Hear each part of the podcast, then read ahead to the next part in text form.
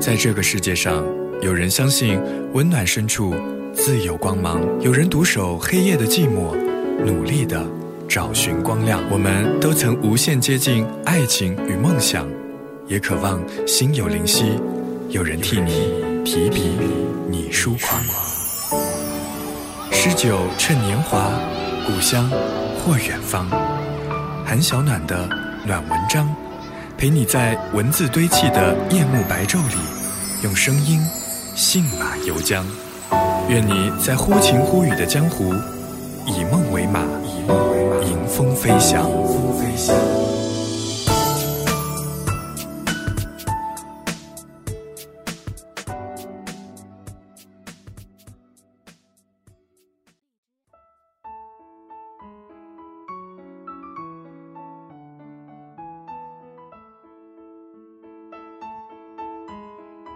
大概呢，是从去年开始，我一直受邀在《文艺少女》杂志写专栏。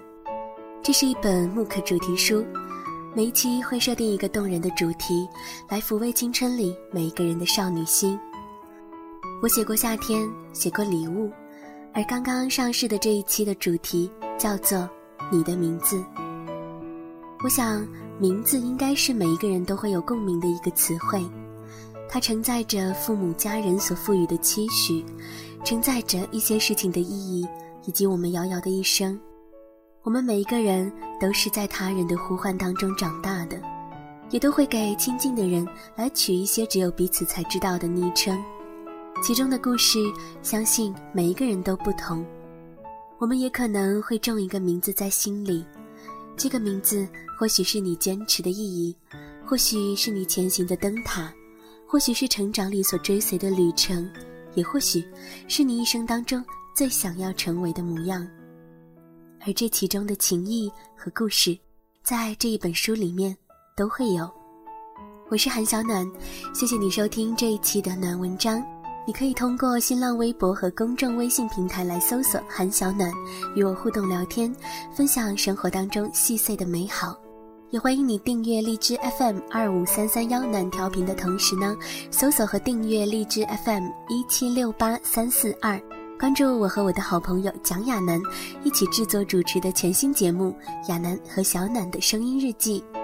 在这样的一个四月里，我们也会用三期节目来分享刚刚完成的在日本冲绳的旅行。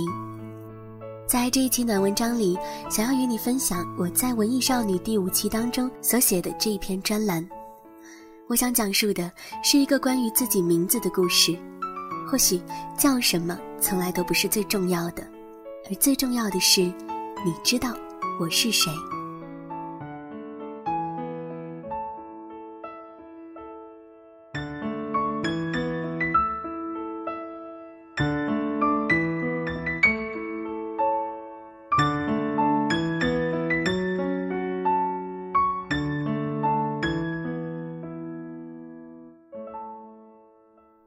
传来海岛旁拍摄的婚礼视频，视频当中的他一身白纱，身旁的父亲红了眼眶，将女儿的手交到了另一个男人的手上。男人低头亲吻她，海风吹过白色的礼服，一针一画都像是爱情最美的诗句。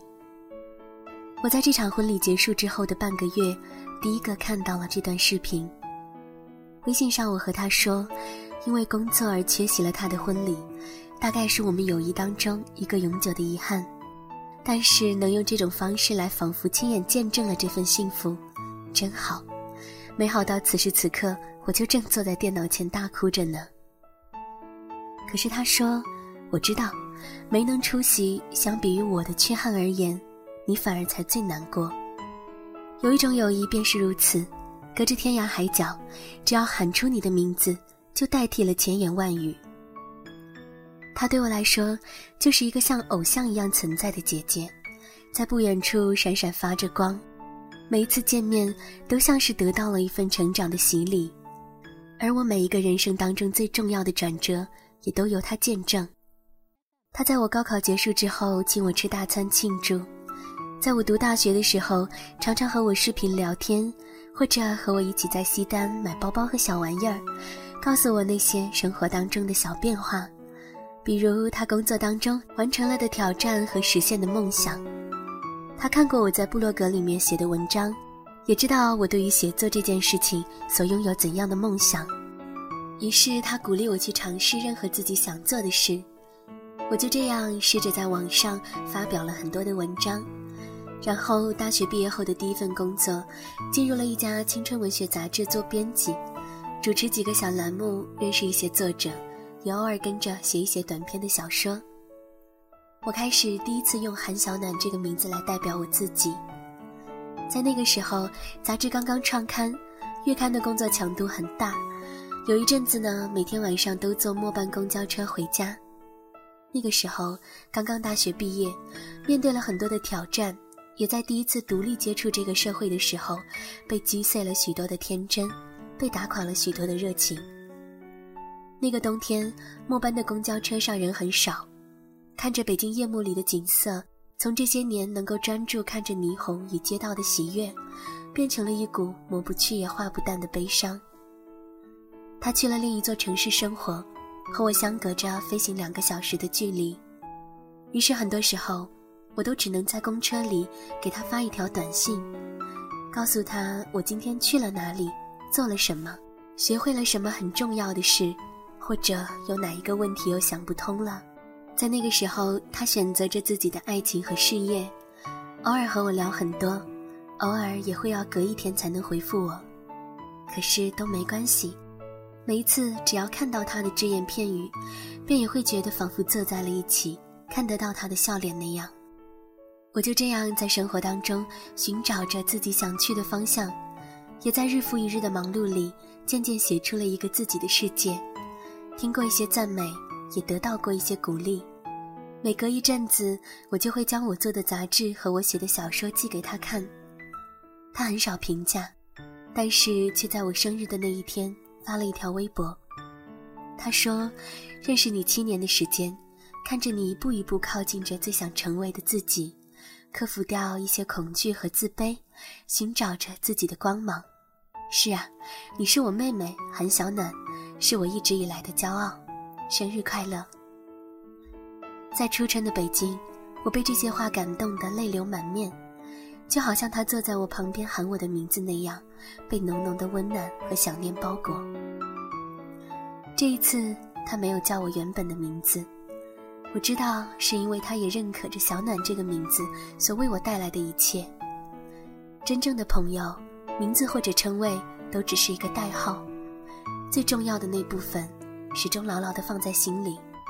后来的几年，我去了很多的远方，在旅途当中追逐晚霞或者日出，说着陌生的语言，迎接过许多的笑容，却也在更多的时候，在匆忙的生活里，白天工作，晚上的时间写作，然后策划和主持了自己的个人播客。那个曾经渺小自卑的自己，就此成为了很多人身边的陪伴。有人为了我去买一本本写有我专栏的杂志，有人会在深夜把我的微博从头看到尾，然后将我的第一本图文随笔集《不如温暖过生活》读了一遍又一遍。而我在荔枝 FM 开通的播客暖调频，分享着旅途的回忆，以及那些一路上录下的声音。这些梦想的小小实现，也成为了我生活当中充满热情、持久不变的习惯。而他认识了身在美国工作的先生，一边学着相爱的功课，一边计划着自己的未来。两个相爱的人足以跨越万水千山。他们用视讯电话一起来试礼服，他一个人在国内筹备婚礼，打点一切。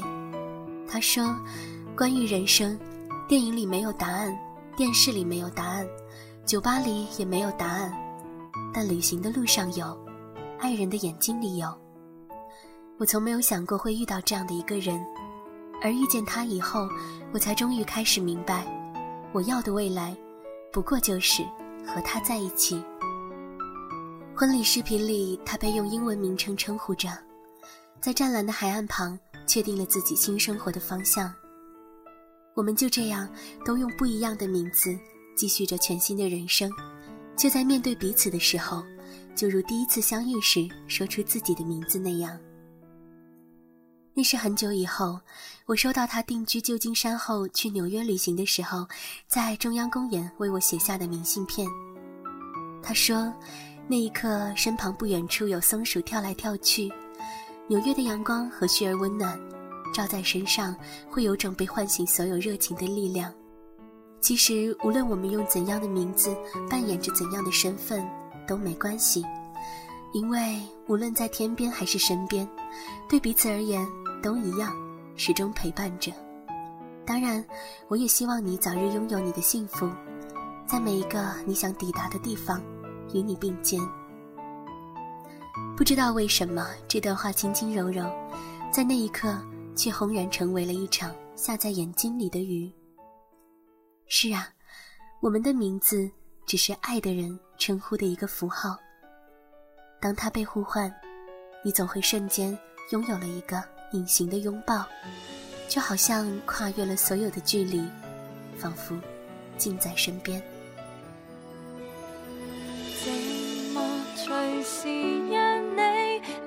需拣时间性地游荡时最爱拿着手机，自在拍你真的美。大事还无聊斗气，有时随心口可担当得起。初恋的年代讲起，谈到末日世纪，难得这一个知己，从无拖手，但有幸福滋味。倘若这时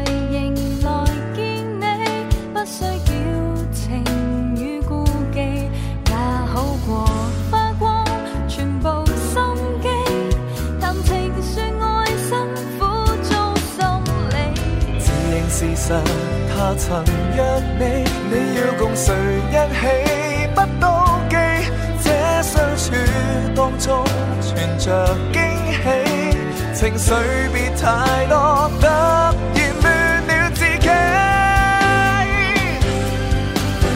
仍难得这一个知己，从无拖手，但有幸福滋味。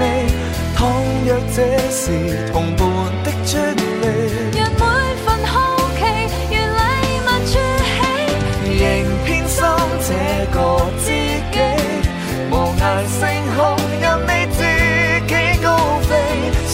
想象彼岸什么天气，还隔着距离，